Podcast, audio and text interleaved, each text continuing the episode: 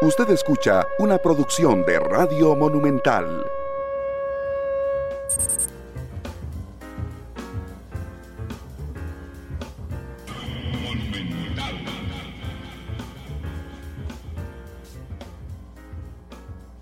La radio de Costa Rica, ¿qué tal? Muy buenas tardes, bienvenidos a Matices. Yo soy Randall Rivera y les agradezco muchísimo que nos acompañen hoy en el programa, por dicha en horario tradicional de 2 a 3 de la tarde.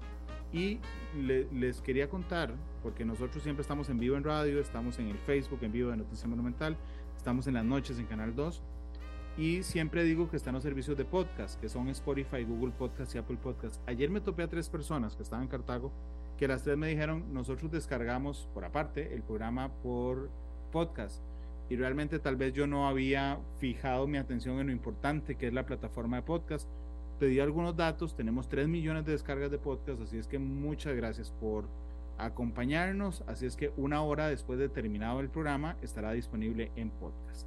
Hoy les quiero hablar del el censo 2022, eh, me acompañan representantes del INEC, voy a saludar a doña Elizabeth Solano, que es la subgerente del INEC, coordinadora del censo 2022.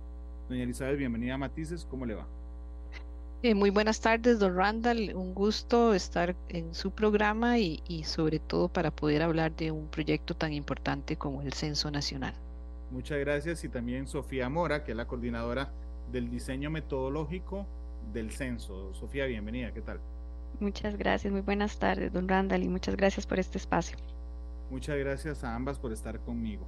Disculpen, y este es un riesgo que yo me corro cuando, cuando cuando comparto programa con, con, profesionales destacados de algún punto en particular, y es que algunas preguntas podrían parecerles muy básicas, eh, pero necesito encauzar el programa ahí. ¿Qué es un censo, doña Elizabeth? ¿Y por qué es importante un censo y por qué este censo es importante? Claro, el, un censo nacional es, es, bueno, lo que técnicamente llamamos una operación estadística, pero en realidad es una investigación, un estudio que busca este, recolectar la información de todas las viviendas y personas del país, justamente para brindar información sobre población y vivienda que, este, que además sea este, desagregada y que pueda obtener información de, diferentes poblaciones para la toma de decisiones este, en, en diferentes ámbitos. Ahora bien, ¿cuál es la diferencia entre un censo y una encuesta? Claro, el censo tiene la característica de que debe ir eh, o recorrer, obtener información de todo el país, de todas las viviendas y todas las personas, ¿verdad? esa es la, teoría de lo que debe hacer el censo y una encuesta es una parte de esa población que se denomina una muestra, que se, se selecciona, digamos, con, con, con técnicas estadísticas para que sea representativa de esa población.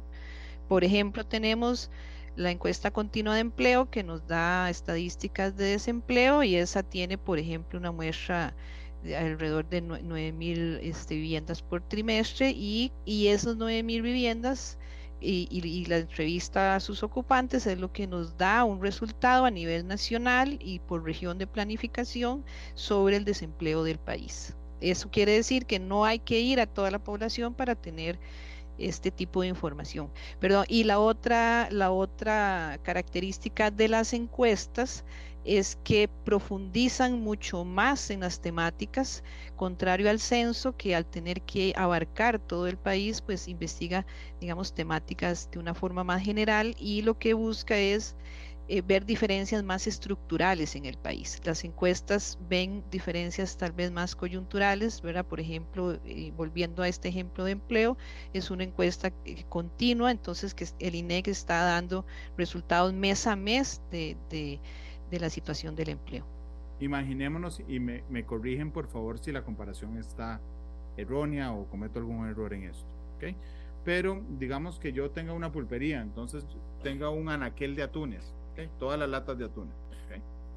Entonces yo le diga a mi dependiente, decirle, vea, cada, cada mes usted agarra la primera lata de cada una de las filas y me revisa la fecha de vencimiento. No revise todas las latas, solo me revisa la primera de cada una de las filas.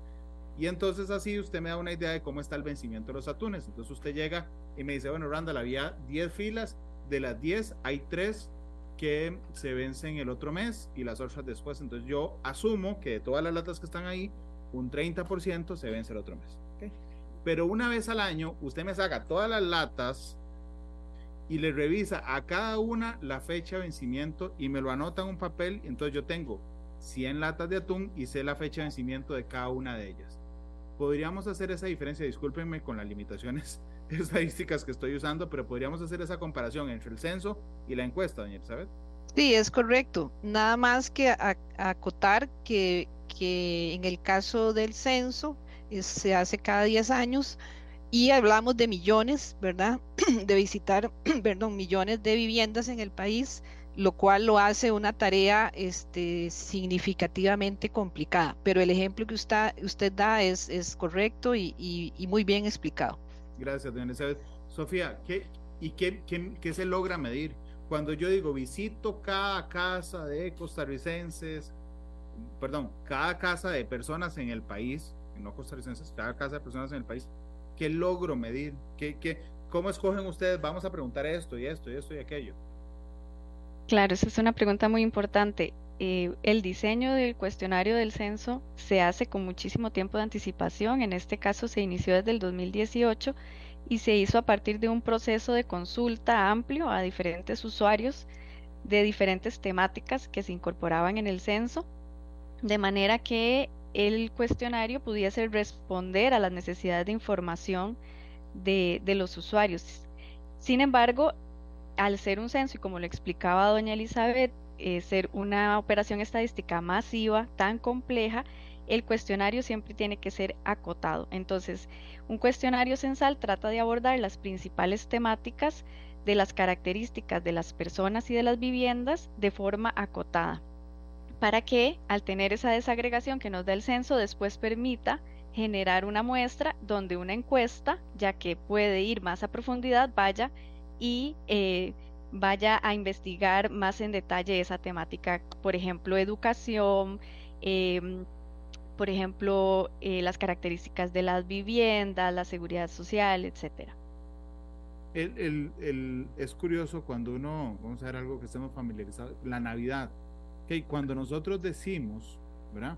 Que Jesús nació en Belén, y celebramos la Navidad en el pesebre y todo esto, eh, realmente Roma, que era, digamos, la que había logrado conquistar Jerusalén, o la Palestina, digamos, de, de los, del año 30, necesitaba contar cuánta gente había. Y lo hacía para cobrar impuestos, para poder cobrarle a los judíos los impuestos. Solo que funcionaba al revés con las limitaciones que nos dan dos mil años de ventaja en vez de que los romanos fueran a contar todos los poblados en, Palestina y a todas las personas que habían en la Palestina del primer siglo, los obligaban a venir a Jerusalén a llenar los datos para saber cómo cobrarles impuestos. Es decir, y aquí perdón que me meta en un tema filosófico, Sofía, y, y, más social, digamos, tiene que ver con la necesidad de los gobiernos o los estados a conocer de primera mano los datos que nos permiten generar política pública. ¿Podrías darme ejemplos de lo que nos permite esta información generar en política pública? Claro, claro, y es totalmente correcto como usted lo indica. Un censo nos permite tener esa desagregación geográfica porque Efectivamente, las características de las personas y de las viviendas las obtenemos de muchísimas fuentes de información. La principal riqueza del censo es que nos permite tener esa desagregación geográfica que en términos de diseño de políticas es fundamental para poder localizar eh, esos planes, esos proyectos que se desean hacer. Entonces, aquí vamos a tener información pues más desagregada a nivel, por ejemplo, de las provincias, de los cantones o de los distritos y de esa manera, si se quiere eh, hacer un, estudio en específico, se pueda tener esa información. Por ejemplo, para poder determinar cuánto es la población en un distrito, ¿verdad? Y, por ejemplo, cuántas, eh, cuántos niños, cuántas niñas, entonces, por lo tanto, cuántos centros educativos se requieren o cuántos centros de salud, cuántas personas adultas mayores. eh, pero también en términos generales, ¿verdad? Saber la distribución de, de esta población, de esta estructura poblacional a nivel país, también es una necesidad importante para tomar decisiones, especialmente, bueno, con lo que nos han revelado los datos de este proceso acelerado de envejecimiento que está viviendo el país. Yo hoy entiendo que tengo a dos técnicas conmigo, pero no puedo dejar de preguntarles, si esto solo será una, una o dos preguntas en el programa. Doña Elizabeth, ¿por qué, ¿por qué algunos dicen que fue un fracaso el censo 2022? Y algunos no es, algo, no es cualquier persona, es casa presidencial. ¿Por qué señalan que es un fracaso el censo 2022? ¿Y qué dicen ustedes a esto? Gracias, don Randall. Sí, efectivamente, nosotros eh, absolutamente pues estamos en contra de esa afirmación, ¿verdad? Eh, tal vez explicar y, y, como bien usted ha introducido el tema del censo, es un proyecto complejo que el INEX se ha tomado con mucha seriedad y desde el 2018 inició este, los preparativos del censo. Esto significa que este es un proyecto que toma varios años preparar eh, y en el momento y que se hizo así, ¿verdad? En el momento de este, recolectar información hubo ciertos factores que nos llevaron a, a una cobertura, la cual entonces este Em, digamos, nos permitió, por ejemplo, visitar más de un millón y medio de, viviendas, eh, censar más de un millón de viviendas. Em, sin embargo, esta cobertura este, fue, no, fue, digamos, este, em, la esperada. Este, y en, el INEC este, toma esa información y la une con este, metodologías robustas y confiables para establecer una, una estimación de población y vivienda. Esto, estos resultados que se presentaron ayer son este, confiables, son robustos y son eh, útiles para la toma de decisiones. También es importante indicar que el censo este, se realizó, como digo, este, generó otros productos muy importantes que, que, quizá ahora podamos comentar, por ejemplo, la, cartografía censal que georreferenció viviendas en todo el país, lo cual representan productos eh, importantísimos de un proyecto censal. Eh, y eh, lo que reitero es que las, la información y los resultados que dimos el día de ayer, son completamente válidos y confiables y que el INEC pues continúa trabajando en este poder brindar este mucha más información sobre que con base en esta en esta información recolectada. Entonces, doña Elizabeth, yo podría, vamos concluir. Si, discúlpeme, pero si fuera su hermano, yo le digo, ¿qué es lo que está pasando que le dijeron eso? Yo podría concluir que usted me diga, es porque no nos abrieron la puerta más veces que la vez pasada. ¿Podría concluirlo así de sencillo? Bueno, hubo una serie de factores, ¿verdad? Este, eh, de, qué estamos hablando? Bueno, ¿cuáles factores? Bueno, tuvimos una, en medio de este proceso, una pandemia que tuvo una afectación general en el país. perdón, ya la voy a dejar contarme eso. Sí. Pero digamos, esos son factores que explican la conclusión pero a la conclusión a la que ellos llegan es simplemente porque, uh, es que no recuerdo cuál es el nombre técnico, tal vez me lo recuerde, eh, que es de que lleguen a mi casa y yo abro y participe en el, en el censo, es porque participó menos gente. Sí, efectivamente, eh, ese es uno de los factores, ¿verdad? Eh, como le digo, Llegamos a, un, a, más de un millón y medio de viviendas, sin embargo, una, una proporción de esas no pudimos hacer la entrevista. Y, una de las razones fue que las personas no estuvieron dispuestas a brindar información. Probablemente porque hay, ha, habido eh, o hay una desconfianza de las personas justamente eh, por diversas razones en, dar información. Y eso efectivamente nos afectó es uno de los factores que afectó. Y, también le menciono que es, esta situación, vista, y por eso mencionaba antes la pandemia, eh, los países que han hecho censos eh, en América Latina luego de la pandemia han tenido este, situaciones similares en cuanto a la cobertura censal.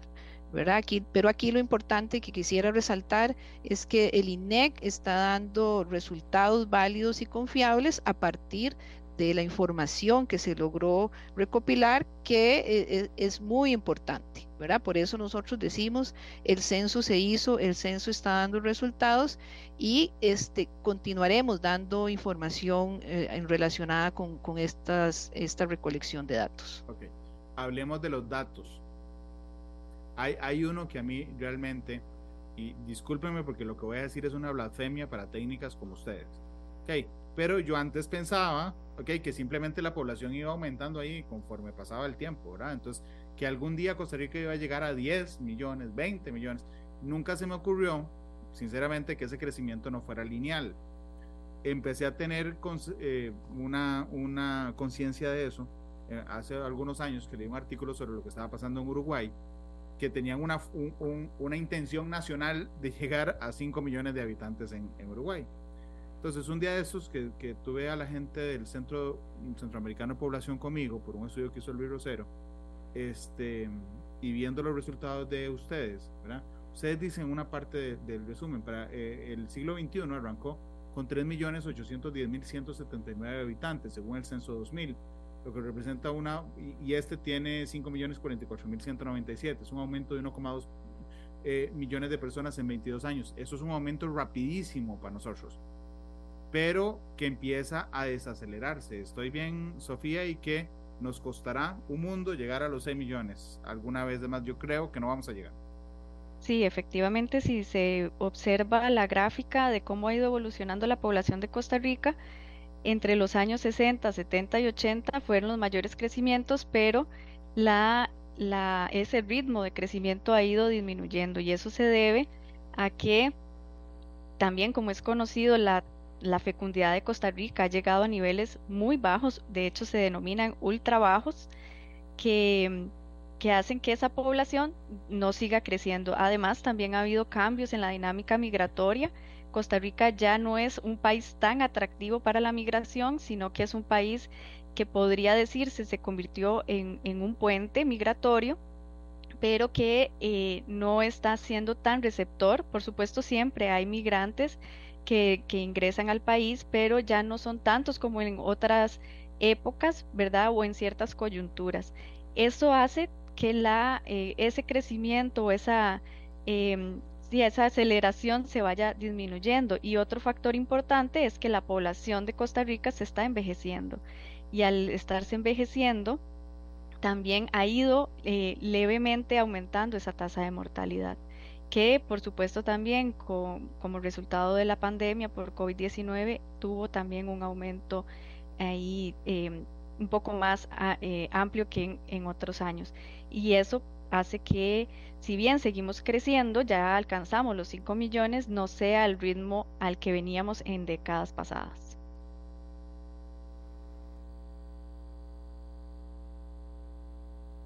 Estaba intentando, creo que lo voy a lograr un momentico, ahora sí. Eh, compartir el documento. Eso es lo que estaba, lo que estaba intentando. Más bien, denme un segundo a ver si lo logro.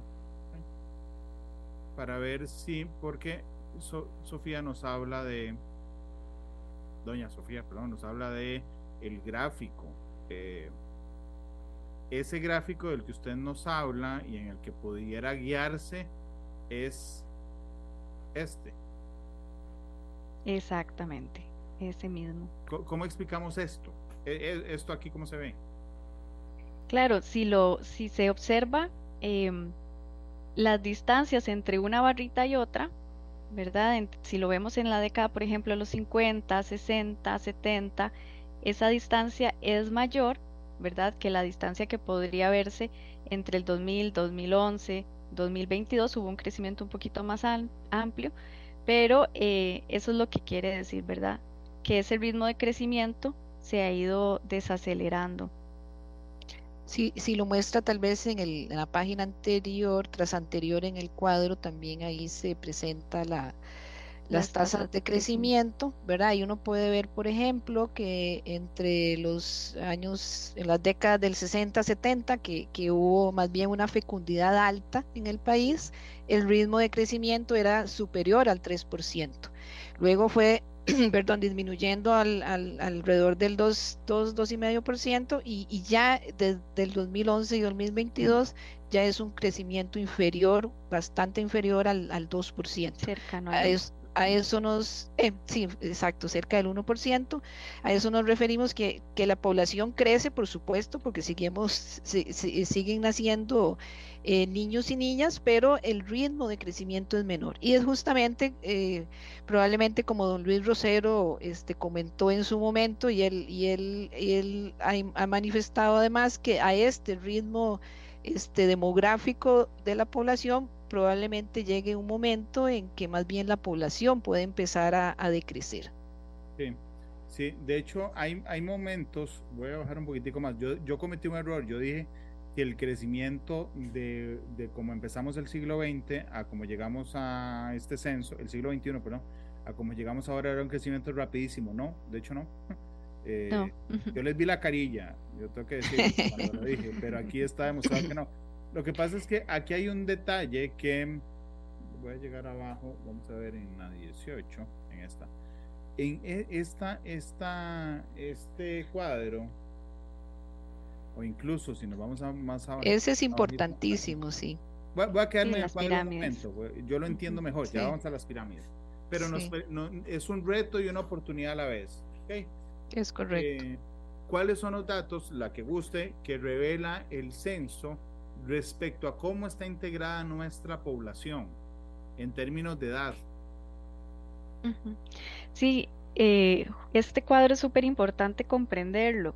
La relación de dependencia demográfica, que es un dato tal vez eh, un poquillo difícil de entender, es básicamente esa relación entre el total de población que se encuentra en lo que se denomina eh, edades económicamente productivas, que son los las personas de 15 a 64 años, que son las que usualmente se encuentran en la fuerza de trabajo, respecto a la cantidad de población que es menor de 15 años y las personas adultas mayores. Es decir, cuántas personas están, eh, por decirlo de alguna forma, produciendo para que eh, esas otras dos grupos de edades que son más dependientes tengan también pues acceso a servicios, ¿verdad? Y, y, y cierta condiciones de vida. Entonces, en nuestro caso, eh, en, Costa Rica, si, si, se observa, estamos en el momento eh, donde eh, tenemos un mayor peso relativo de esa población de 15 a 64 años y esa es la oportunidad. Justamente en este momento la población de Costa Rica es principalmente una población que está en edades productivas y es el momento de que esta población produzca porque al mismo tiempo vemos que hay una disminución de personas de menores de 15, es decir, ya después van a ser menos los que van a llegar a esas edades productivas y al mismo tiempo un aumento importante de, población adulta mayor, que esa población demanda servicios, ¿verdad? Demanda servicios de, de salud, servicios de asistencia, de cuidado, eh, y también, por supuesto, de pensión. Entonces, es muy importante que aprovechar, digamos que el país aproveche este momento porque eh, los datos nos revelan que eso va a ir cambiando, ¿verdad? Porque cada vez hay menos personas que van a llegar a esas edades productivas.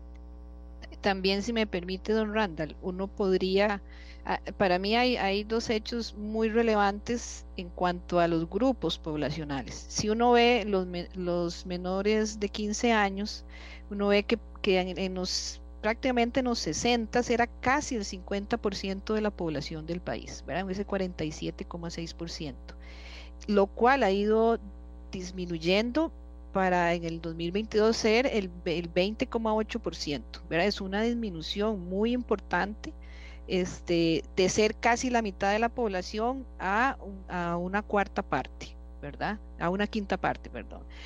Em, y mientras que la población de 65 años y más, o sea, la población adulta mayor, eh, que antes significaba, por ejemplo, en el 50 eh, y, y, 60 un 3%, ahora resulta ser ya un 10% de la población.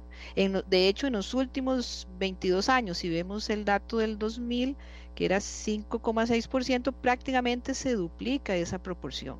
Y más aún, si vemos ambos grupos, el de, el de menores de 15 y 65 y más, ya los de 65 y más son la mitad en, en cuanto al peso relativo este, que, la población este, menor de 15 años. Que en números absolutos, ¿qué significa? Bueno, que tenemos poco más de un millón este, de, de menores de 15 años y medio millón, poco más de medio millón de 65 años y más. Y aquí es donde el, análisis que hace Sofía es muy, muy importante porque no solo requerimos diría yo, política pública en ambos grupos, sino también en este grupo de 15 a 64, que evidentemente debemos fortalecer su capacidad de, producir justamente por, porque lo que viene es una, una una proporción relativa también de adultos mayores que van a requerir, digamos, un, un, soporte, ¿verdad?, importante en, en, los aspectos que Sofía mencionaba.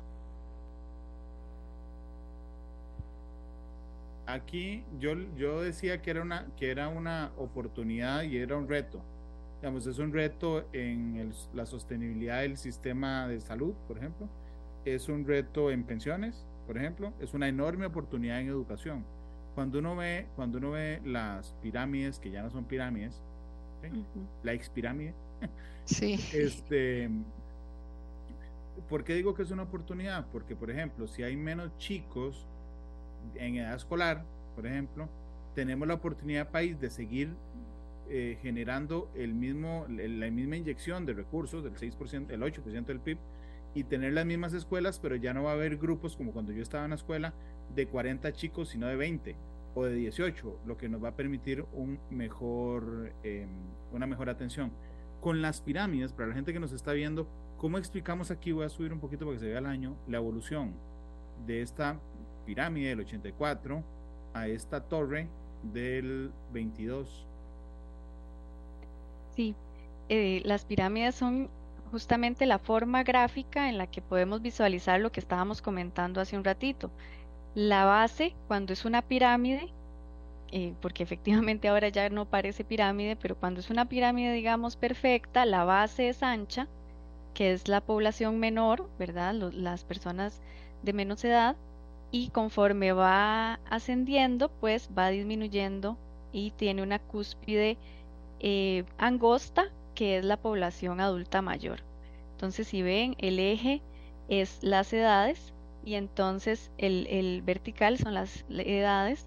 Y entonces, por ejemplo, en, en, el año 1984, Costa Rica tenía una pirámide eh, bastante con forma de pirámide, digamos un gráfico bastante piramidal, donde tenía una base ancha eh, y joven pero conforme ha ido pasando el, tiempo, ya vemos que en el 2000 eh, ya la base, o sea, el primer peldaño, digamos, que era el de 0 a 4, ya es más angosto que el segundo, ¿verdad? Ya ahí vemos que empezó esa, disminución de la natalidad, lo cual se fue acentuando en 2011, pero vean que en 2011 se va aumentando en los otros grupos más, más intermedios hasta llegar a lo que hoy tenemos, que es una base bastante angosta. Si fuese un, edificio, realmente eso no se sostendría, porque es una base muy angosta y que se va ensanchando en el medio y que ese medio es lo que hablábamos, ¿verdad? Esa población que está en esas edades productivas a la cual hay que aprovechar,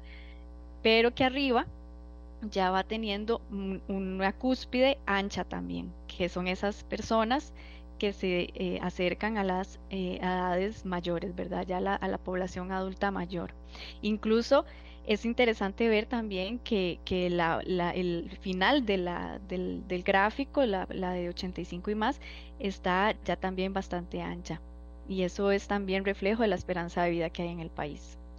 Eh, quizás también, don Randall, si me permite, usted lo mencionaba muy bien de las pensiones, que es muy importante aquí viendo este gráfico del, perdón, del 2022, es que ese grupo de, de, de 20 a, 40, 50 años, eh, pensando en pensiones, hay que procurar que cotice lo más posible. ¿verdad? Este, sabemos que tenemos, por ejemplo, mucha informalidad en el país, en el empleo informal.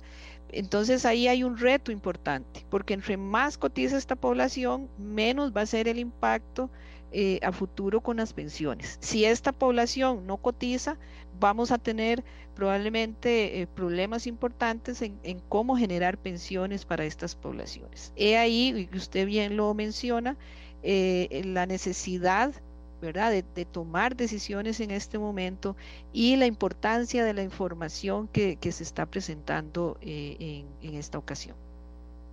Permítame bajar a la población por provincia, el crecimiento por cada una de las provincias que está, vamos a ver, una 22, aquí.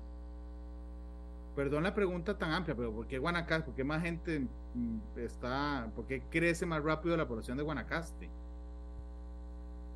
Bueno, ese, ese también es, es un tema interesante de analizar, ¿verdad? Y que habrá que analizar con, con, más detalle.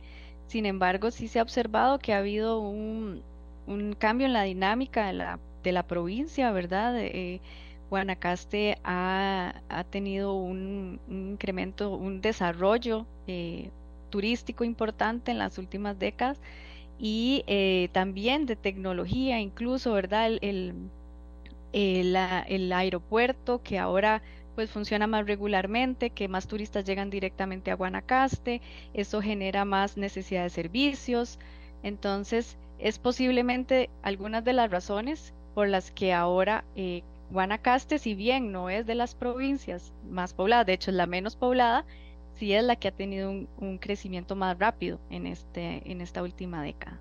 Entonces sí es, es muy interesante ver cómo la dinámica o económica y el desarrollo económico de un lugar puede también impactar en, su estructura demográfica. A mí hay un, gráfico que me parece fundamental, en, bueno, todos en la generación de política pública, pero uno este, que es particular, es la, es la cantidad de población por cantón, porque nos permite dirigir esfuerzos y determinar, digamos, no sé cómo llamarle, anillos de población, tal vez, eh, donde estamos. ¿Por qué, ¿Por qué este que estamos viendo, que es la cantidad total de población por cantón, es importante?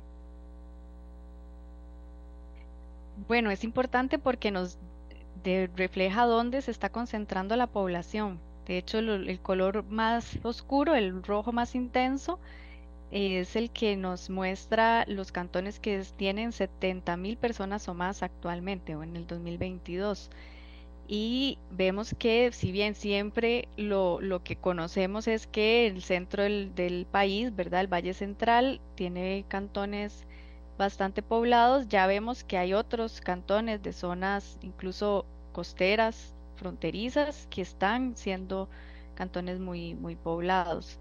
Y eso, como usted lo menciona, es muy importante para el, diseño de políticas eh, y en todos los aspectos, ¿verdad? Eh, por ejemplo, eh, asuntos de transporte, de movilidad, de acceso a servicios, es fundamental conocer cómo se está distribuyendo la población y que ya no necesariamente se está concentrando en el centro del país. Sí, es muy curioso, ¿no? Cómo, digamos, uno podría esperar en una lógica muy simple una mancha roja oscura en el centro de Costa Rica y, no, vemos cómo los colores están yendo a las costas. Doña Elizabeth, no sé si quisiera sí, Sí, claro, eh, ahí uno puede, puede identificar, ¿verdad? Bueno, nosotros que conocemos bien el, mapa, este, uno que ve ahí, si, si, empiezo de derecha a izquierda, este, bueno, no, voy, voy al contrario las manecillas del reloj, pero eh, uno puede ver quienes están desarrollando más en términos de, o evolucionando, digamos, más en, cantidad de población. Bueno, vemos Pérez Celedón, vemos Limón, vemos Turrialba, Pocosí, eh, este, San Carlos, que de hecho es uno ya de los cantones más poblados del país. Vemos a Liberia, vemos a Santa Cruz y a Punta Arenas, por nombrar, digamos, los, que, los más evidentes que están fuera del, gran área metropolitana. Y sin duda esto ya plantea eh, una serie de, necesidades en servicios, ¿verdad? Eh, y, y nos muestra cómo justamente se va concentrando la población fuera de esta gran área metropolitana y lo cual puede también eh, verse como, como, como, como este, opciones o, potenciales acciones que se pueden generar en relación a estas, a estas este, cantones. De hecho, esto también se asocia con los crecimientos este, urbanísticos, ¿verdad? Este, Por ejemplo, uno ve una provincia como Alajuela que ya supera el millón de habitantes y ve cómo ya cantones, Grecia, este, eh, San Ramón, ¿verdad? Ya ya tienen este, este, desarrollos este, urbanísticos importantes que en el futuro vamos a ver probablemente esta, esta, esta mancha, si lo queremos saber así, más oscura o más roja, donde se va donde se va concentrando también población ahí, que es justamente este donde probablemente estos desarrollos urbanísticos se asocian a, generación de empleos, pero también se asocian a más a mejores formas de acceder a vivienda, ¿verdad? Mejores precios probablemente las viviendas, entonces esto mueve mueve definitivamente la población. Claro, pero genera un reto. Yo quisiera que nos acordemos para la gente que nos está viendo, por favor, de este ¿Este cuál es? San Carlos. San Carlos. de San Carlos en rojo oscuro y esto es... Eh, Eso es Punta Arenas. Bueno, Punta Arenas es que tiene, Cantón Central de Punta Arenas tiene la península, ¿verdad? Sí. Pero, pero aquí está Paquera, ¿verdad? Sí, correcto. Ok, entonces acordémonos del rojo oscuro en San Carlos y el rojo oscuro en Paquera. Ok, vamos, porque uno podría pensar entonces que en un país ordenado, las zonas con más población tienen, por ejemplo, más servicios de salud. Guárdense en la mente, por favor, San Carlos y Paquera. Voy a bajar a la razón de centros de salud por cada 5.000 habitantes para que veamos el choque. Ahí, vamos a ver. No, esa no es. Aquí está en la 32. Es esta. ¿Se acuerdan el rojo, rojo San Carlos? En amarillo eh, significa que tiene de 1 a menos de 2 eh, razón de centros de salud por cada 5.000 habitantes y Paquera. Entonces, esto nos presenta el choque de la política pública y las decisiones que podemos tomar sobre política pública. Entonces, el censo nos dice, por ejemplo, que San Carlos está, tiene una población muy importante, Paquera también, pero resulta que no somos contestes en centros de salud, por ejemplo. La política pública es decir, ok, ahora que el censo nos ha dado la información de esto, hay que construir más centros de salud en San Carlos y en eh, Paquera. Em, doña Sofía aprueba mi tesis, pero le voy a pedir que por favor la comente pero eso es un choque inmediato. Sí, claro, sin duda. Eh, y justamente esto es la riqueza de la información que se deriva del censo, que en este caso está combinando dos productos muy importantes del censo y las estimaciones que hicimos de la población, pero también el resultado de la actualización cartográfica que nos permite eh, tener esa, esa identificación de centros de salud por cantón y en este caso pudimos elaborar este mapa donde nos refleja esta realidad, eh, donde hay cantones que tienen una concentración importante de población donde no necesariamente hay tal vez suficientes eh, servicios, ¿verdad? En este caso, por ejemplo, un, centros de salud. Esto, este mapa lo que nos está reflejando es la cantidad en rangos de centros de salud por cada 5.000 habitantes. Por ejemplo, en el caso de, de San Carlos, que tiene 198.000 habitantes. Entonces, probablemente hay una, una, cantidad importante de centros de salud, pero cuando lo hacemos en esta razón por cada 5.000, pues eh, queda eh, entre los, los rangos más bajos. de hecho, si bajo una más, ahí están las escuelas, que es el otro tema. O sea, vamos a ver, yo entiendo que, insisto, lo he insistido varias veces, las dos son técnicas, aquí no hay valoraciones sobre las políticas públicas, pero ciertamente hay un, hay un, vamos a ver, hay un desbalance o una contradicción entre las zonas con mayor concentración de la población y las zonas que tienen mayor cantidad de servicios de salud o mayor cantidad de escuelas por mm, cada 10 kilómetros cuadrados Sí, en, en, este caso en particular, digamos, el análisis es un poquito diferente porque no lo estamos haciendo en relación a la población, sino a la distancia. E, e, estos dos, ah, estos dos mapas, digamos que los incluimos justamente para verle el potencial de análisis que tiene la información. Pero en este caso, ¿qué, queríamos, qué queríamos reflejar aquí? Bueno, un poco es qué, qué tan distantes ¿verdad? este, se, presentan eh, los centros o las escuelas en relación a, la población, ¿verdad? Entonces, en, en, relación a la dimensión, digámoslo así, de los cantones, entonces ahí efectivamente, bueno, y, como es de esperar en el, en el centro del país, este, que, que, además tenemos más población, tenemos más escuelas, pero la situación, digamos, eh, se, se se, o cambia, ¿verdad? Conforme este, nos vamos alejando un poco ahí. No sé, Sofía, si, si tenía ahí algún otro comentario. No, justamente es eso, ¿verdad? Que también es importante eh, y que aprovecha los productos cartográficos. Eh, analizar la, la, extensión de los cantones. Hay cantones que son muy extensos, pero que, como se observa en el mapa, no necesariamente tiene suficientes escuelas para esa extensión, por decirlo así y que entonces aquí no es tanto la cantidad de personas, sino las distancias, como lo mencionaba doña Elizabeth, que tal vez podría recorrer una persona para poder acceder a una escuela. Permítanme hacer una pausa. ¿okay? Nos quedan solo seis, siete minutos de programa. Entonces vamos a hacer la pausa y regresamos para, para hablar de vivienda. Eh, un toque desbalanceado el programa, no mucho por población, pero, eh, pero realmente la explicación de ella será completamente requerida. Mm, vamos a la pausa un momento y regresamos. Voy a parar de compartir un instante. Ahora sí. Vamos a la pausa. Regresamos con más de matices. La radio de Costa Rica, gracias por estar con nosotros. Estamos hablando del Censo Nacional. Tenemos a representantes del INE con nosotros, a doña Elizabeth que es la sugerente del INEC, pero además coordinadora del censo, y doña Sofía, que es la coordinadora del diseño metodológico del, del censo. Les propuse que cuando volviéramos de la pausa habláramos sobre vivienda, que, es el, que es, son los datos generales de, de, de vivienda.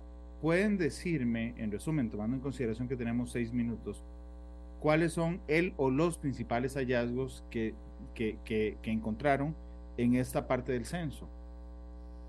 Sí, yo creo que el principal hallazgo es la disminución en el promedio de habitantes por vivienda, que justamente está en ese cuadrito que está mostrando ahí, en el anterior, en la página anterior. Este. Ese, ajá. Ahí ah, podemos ver en la última columna el promedio de habitantes por vivienda, cómo ha ido disminuyendo. Eh, ¿Qué significa eso? ¿Cuántas personas hay en promedio por cada vivienda en el país? Es decir, es como una relación o una asociación a los tamaños de los hogares. Y en este caso se observa claramente como en los años 60 y 70 casi que eran seis personas por vivienda, eran familias más grandes y que paulatinamente ha ido en disminución y actualmente es 3.1, o sea, prácticamente tres personas por vivienda. Y eso, eh, sin duda, pues está muy relacionado con lo que conversábamos anteriormente de la, del cambio en la dinámica demográfica del país, la disminución de la natalidad, como cada vez las familias son más pequeñas porque hay menos hijos. Y también hay, eh, al haber también más personas adultas mayores, también hay eh, hogares donde probablemente solo sean adultos mayores. Entonces, eso eh, es un reflejo de esa dinámica demográfica. Y creo que ese es el hallazgo más interesante en el tema de vivienda. Sí, y tiene que ver además con la manera en que enfrentamos el día a día. Hoy justamente llevábamos al mediodía una nota de este tema en Noticias Repretel y yo le decía a la periodista que se encargó del tema, vaya búsqueme una casa donde haya más de tres este, le costó más que antes eh, encontrarla, porque también habla doña Elizabeth, digamos, más allá de la lógica, decir, bueno, es que por lógica, si disminuye la cantidad de hijos, disminuye la cantidad de ocupantes de una casa, pero también habla de la cultura y de, la, de, las, de las formas en que vamos mm, configurando eh, nuestra sociedad. Decían los teóricos, yo me recuerdo cuando estaba en AU en el primer año, todo, todo, todo decía el ser costarricense, el ser costarricense, el ser costarricense. Bueno, el ser costarricense son todo el compendio de, de, de, comportamientos culturales que tenemos. Doña Elizabeth, este es uno.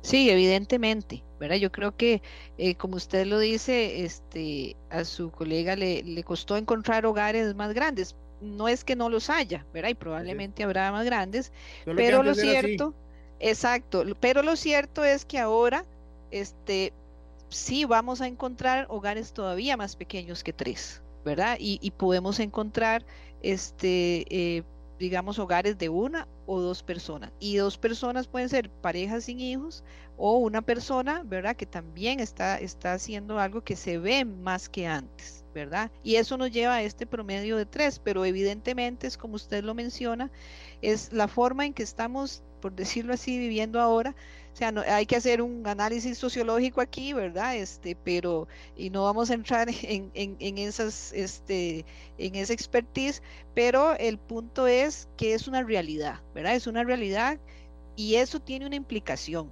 en, servicios, en, en, pero sobre todo culturalmente, como usted lo dice, en, en, qué necesidades tenemos ahora con hogares más pequeños que antes, ¿verdad? Eh, por ejemplo, si lo asociamos con las personas adultas mayores probablemente estemos teniendo eh, hogares de adultos mayores eh, y bueno, y cómo, los, cómo les vamos a dar cuidado a esas personas, ¿verdad? Eh, si, viven solas o, o, no, ¿verdad? Pero sí vemos muchos hogares así. Entonces, o sea, todo, como usted dice, todo se relaciona y todo es parte de esa sociedad costarricense que evidentemente ha venido cambiando con el paso del tiempo. También me llama la atención eh, los cantones con más habitantes por vivienda individual ocupada, porque está, es como Río Cuarto, Alajuela, Oriamuno, Cartago, Alajuelita, San José, es decir, ni siquiera tienen una, una lógica mm, geográfica. No, probablemente son desarrollos, eh, o sea, se asocian, digamos, a desarrollos más urbanísticos, ¿verdad? De hecho, hay, hay un dato, si se me permite, don Randall, eh, de los cantones, hay cinco cantones que agrupan al 25% de la población del país. Si mal no recuerdo, son el Cantón Central de San José, Alajuela, Desamparados, eh, San Carlos y el Cantón Central de Cartago. Cinco cantones agrupan al 25% de la población del país y ese es, eso es un dato relevante.